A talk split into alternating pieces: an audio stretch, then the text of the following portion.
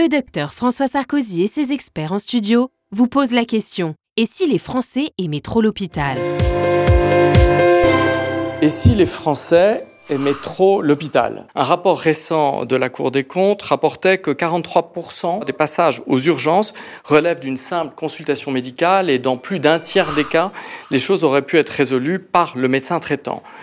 Nous avons, comme toujours, envoyé des équipes sur le terrain et si on interrogeait la rue?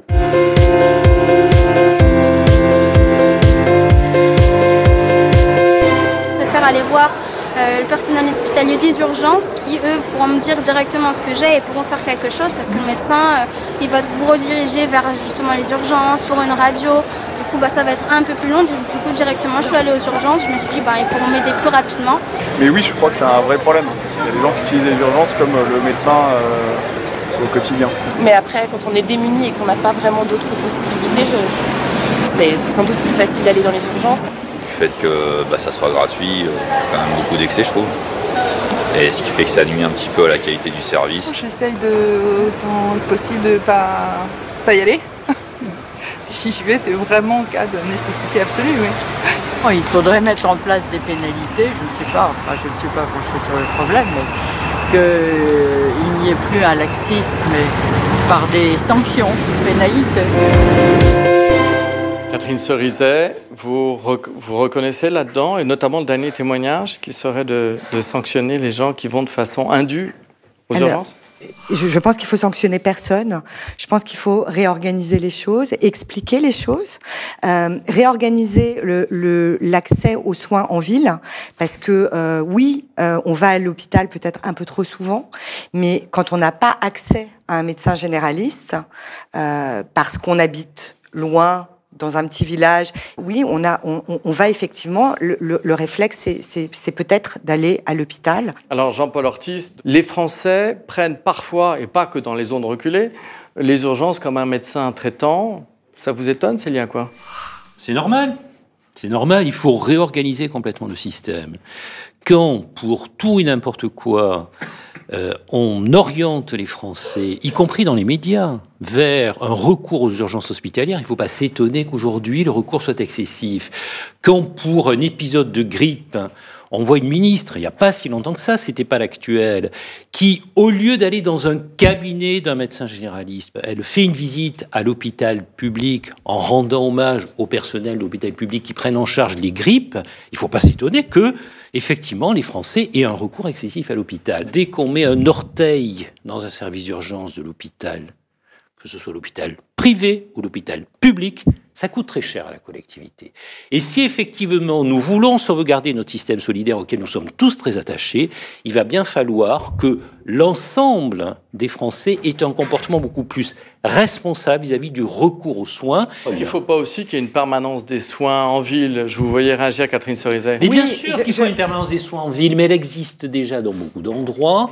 Il y a des trous dans la raquette, madame, et vous avez raison de les dénoncer. Mais il faudrait aussi s'interroger pourquoi est-ce qu'aujourd'hui il y a des trous dans la raquette? Sur un système qui il y a quelques décennies marchait très bien et qui aujourd'hui dysfonctionne parce qu'on a priorisé un certain nombre de recours et on a priorisé un certain nombre de parcours du patient en particulier le recours aux urgences hospitalières. Mais chaque fois qu'il y a un syndicaliste urgentiste qui tousse, on aligne 60 millions d'euros. Et vous le savez bien.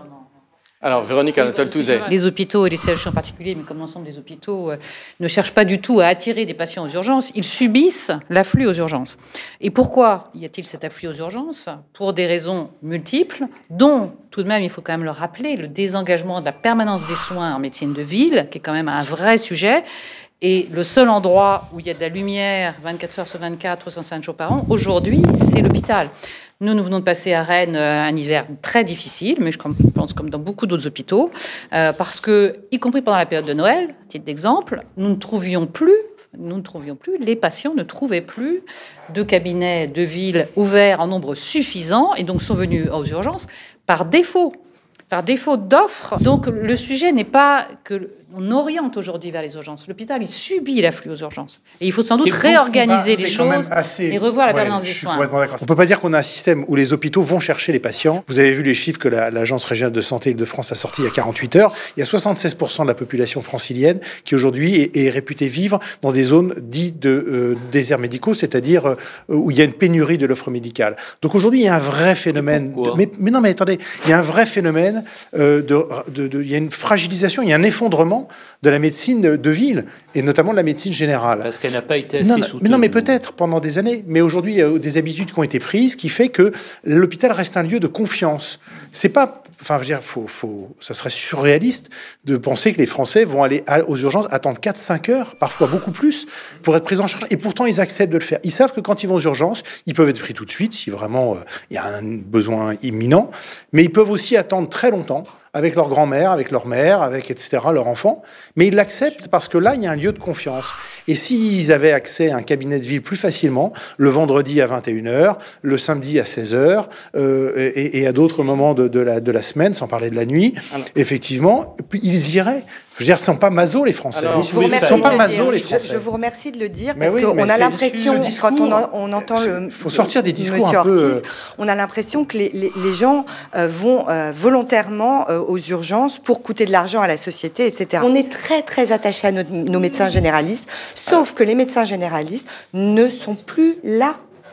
Mais aujourd'hui, là où il faut s'interroger, s'interroger pourquoi, pourquoi il y a une désaffection des jeunes générations vers la médecine libérale. Oh, Est-ce que vous savez qu'aujourd'hui, un jeune médecin s'installe en médecine générale à 38 ans alors qu'il termine ses études vers 30 Là, on parle de l'hôpital, on ne parle pas de l'ensemble de la médecine générale. Une réaction rapide sur le privé. Oui, c'est un peu surréaliste. Ils ont trop de travail.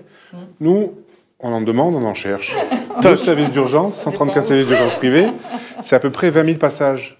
Donc ce sont des services de taille modeste, 20-25 000 en moyenne. Hôpital sous tension, pareil, on reçoit chaque jour de la part de l'ARS, hôpital sous tension, avez-vous des lits? Oui, on répond. C'est pas pour ça qu'on a un transfert. Ah, c'est faux. Alors nous, je peux vous dire qu'à Rennes, on s'est organisé avec le privé. n'est pas la France. On s'est organisé, mais il y a plein d'autres exemples. on s'est organisé avec les cliniques pour, en cas d'hôpital en tension, on a un, dispositif. En cas. On a, ah, oui, ça marche, on a un dispositif global. Ah, ça marche sur le terrain. on va pas arriver à ça marche. Ça veut donc dire, et on va conclure là-dessus, si vous me permettez, qu'il est possible d'avoir des initiatives au niveau des territoires de façon à optimiser l'organisation entre la médecine de ville, les hôpitaux privés, les cliniques privées, l'hospitalisation à domicile et les hôpitaux.